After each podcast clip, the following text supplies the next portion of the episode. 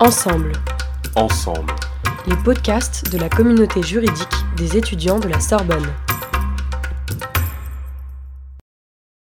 Bonjour à toutes et à tous, bienvenue pour ce premier podcast de la communauté juridique des étudiants de la Sorbonne qui portera aujourd'hui sur la méthodologie du commentaire d'arrêt. Alors le commentaire d'arrêt c'est un exercice juridique assez simple euh, auquel nous sommes tous coutumiers qui consiste à analyser une décision rendue par une juridiction, à en expliquer les fondements, les conséquences et les éventuelles limites. Alors ce podcast a bien sûr pour objet de vous donner la méthodologie pour réussir cette épreuve et nous allons voir comment rédiger ce commentaire d'arrêt avec plusieurs euh, points successifs. Alors le premier point c'est bien sûr d'abord comprendre l'arrêt. Il faut lire attentivement l'arrêt pour en comprendre le contexte, le sujet, les parties en présence et les faits pertinents. N'hésitez pas même à relire plusieurs fois cet arrêt pour bien le comprendre. Ensuite, il s'agit d'identifier les questions de droit posées par l'arrêt et les arguments des parties pour enfin identifier la solution rendue par la juridiction et les motifs qui ont conduit à cette solution.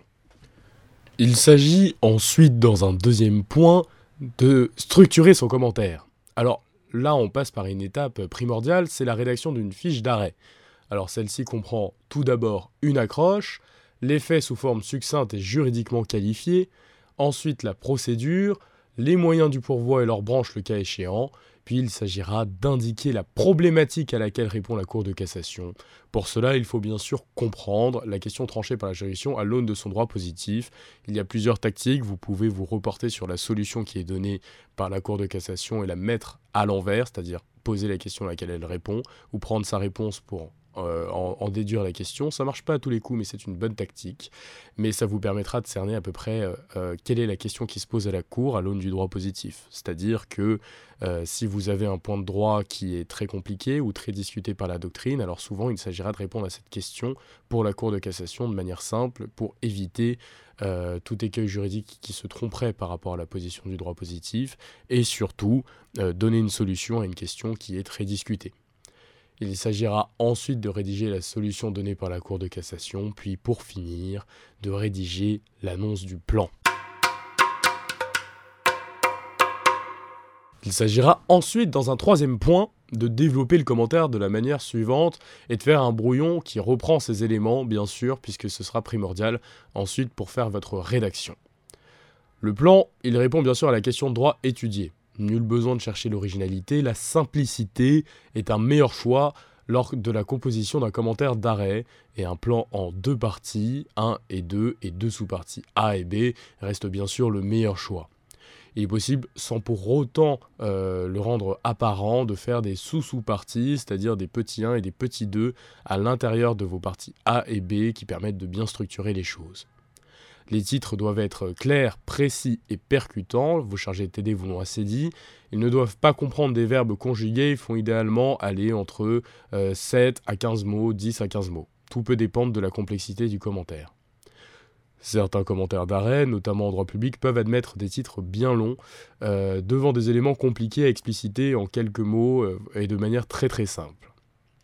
Si l'arrêt ne tranche qu'un seul point de droit et aussi en général, l'étude peut être articulée euh, de la sorte, c'est-à-dire un grand 1 et un grand 2 sur les deux points généraux abordés, avec un grand A du 1 qui porte sur le sens, le grand B du 1 qui porte sur la valeur, le grand A du 2 qui porte sur la portée, et le grand B du 2 qui porte sur une critique positive ou négative de l'arrêt, ou une critique, euh, disons, euh, euh, intellectuellement portée sur les évolutions du droit positif à l'aune de l'arrêt commenté et bien sûr de ses suites.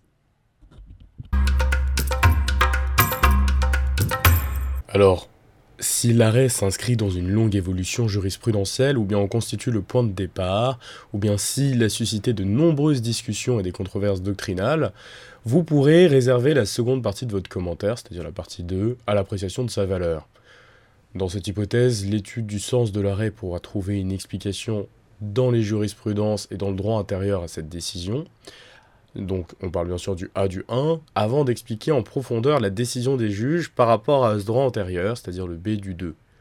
Lorsque l'arrêt tranche plusieurs questions de droit, une autre démarche pourra apparaître judicieuse, C'est celle qui se focalise sur les questions développées par les différents moyens du demandeur au pourvoi, c'est-à-dire la personne qui forme le recours, et sur la réponse qu'en fait la Cour de cassation.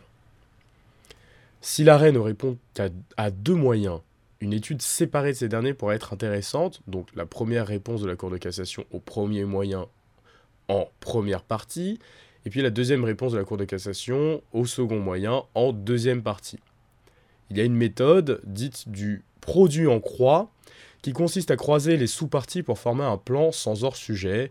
Alors il s'agit d'abord dans cette technique de séparer les deux sujets principaux de l'arrêt en deux parties. Donc vous faites votre grand 1 et votre grand 2 que vous séparez, puis de traiter séparément des sous-parties respectives. Donc le B du 2 devra répondre au A du 1 et le A du 2 devra répondre au B du 1. Alors bien sûr, en audio, ce n'est pas forcément très clair et c'est pour cela que nous vous invitons à consulter nos fiches méthodologiques pour davantage de clarté puisque cette méthode est explicitée.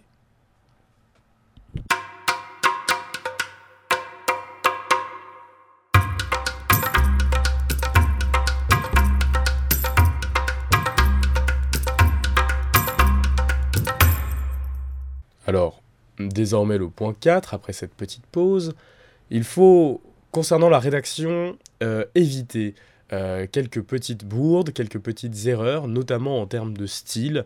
Euh, garder un style concis est important. Faites des phrases courtes, ne faites pas des phrases de plus de 20 mots, sauf si vraiment il est impossible de faire autrement. Faites des petites phrases courtes, vraiment juste avec sujet, verbe. Euh, restez le plus simple possible dans votre rédaction, pas besoin de faire des effets de style, euh, nul n'a besoin de lire Voltaire dans un commentaire d'arrêt, mais il faut lire un juriste qui sait manier la précision, la qualification juridique, être rigoureux, et surtout, euh, plus votre style est simple, plus votre copie est aérée, c'est-à-dire avec des alinéas, avec des sauts de ligne à chacun des paragraphes de vos parties, voire sous-parties, alors à ce moment-là, on aura quelque chose de clair, de lisible, qui sera euh, bien sûr à votre avantage, puisque vous serez noté en conséquence. Une copie lisible, c'est une copie qui est lue, et une copie qui est lue, c'est une copie qui est bien notée.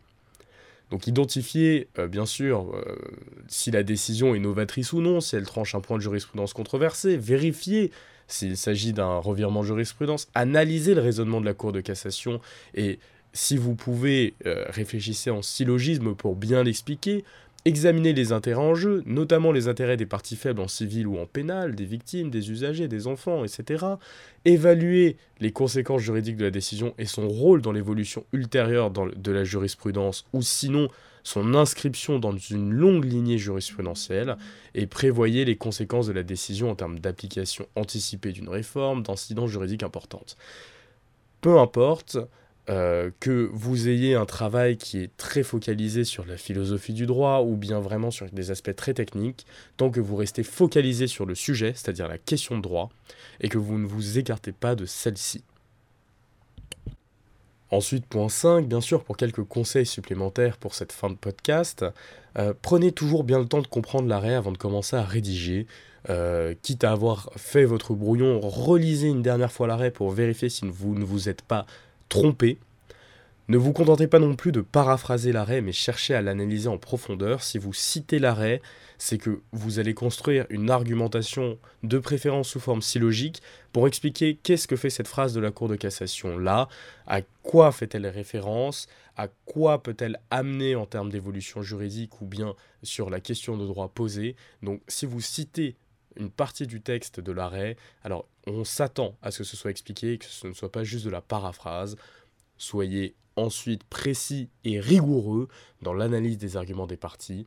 Évitez les généralisations euh, abusives et les raccourcis simplistes. Et respectez bien sûr euh, les consignes données par le professeur ou l'examinateur en termes de longueur et de format. Souvent, on peut s'apercevoir que les commentaires d'arrêt, on préfère qu'ils ne dépassent pas 4 à 5 pages, 6 pages dans certains cas. Donc, le style concis devient de plus en plus important dans cette donnée-là, mais également, surtout, et en dernier conseil euh, de la part de la communauté juridique des étudiants de la Sorbonne, croyez en vous.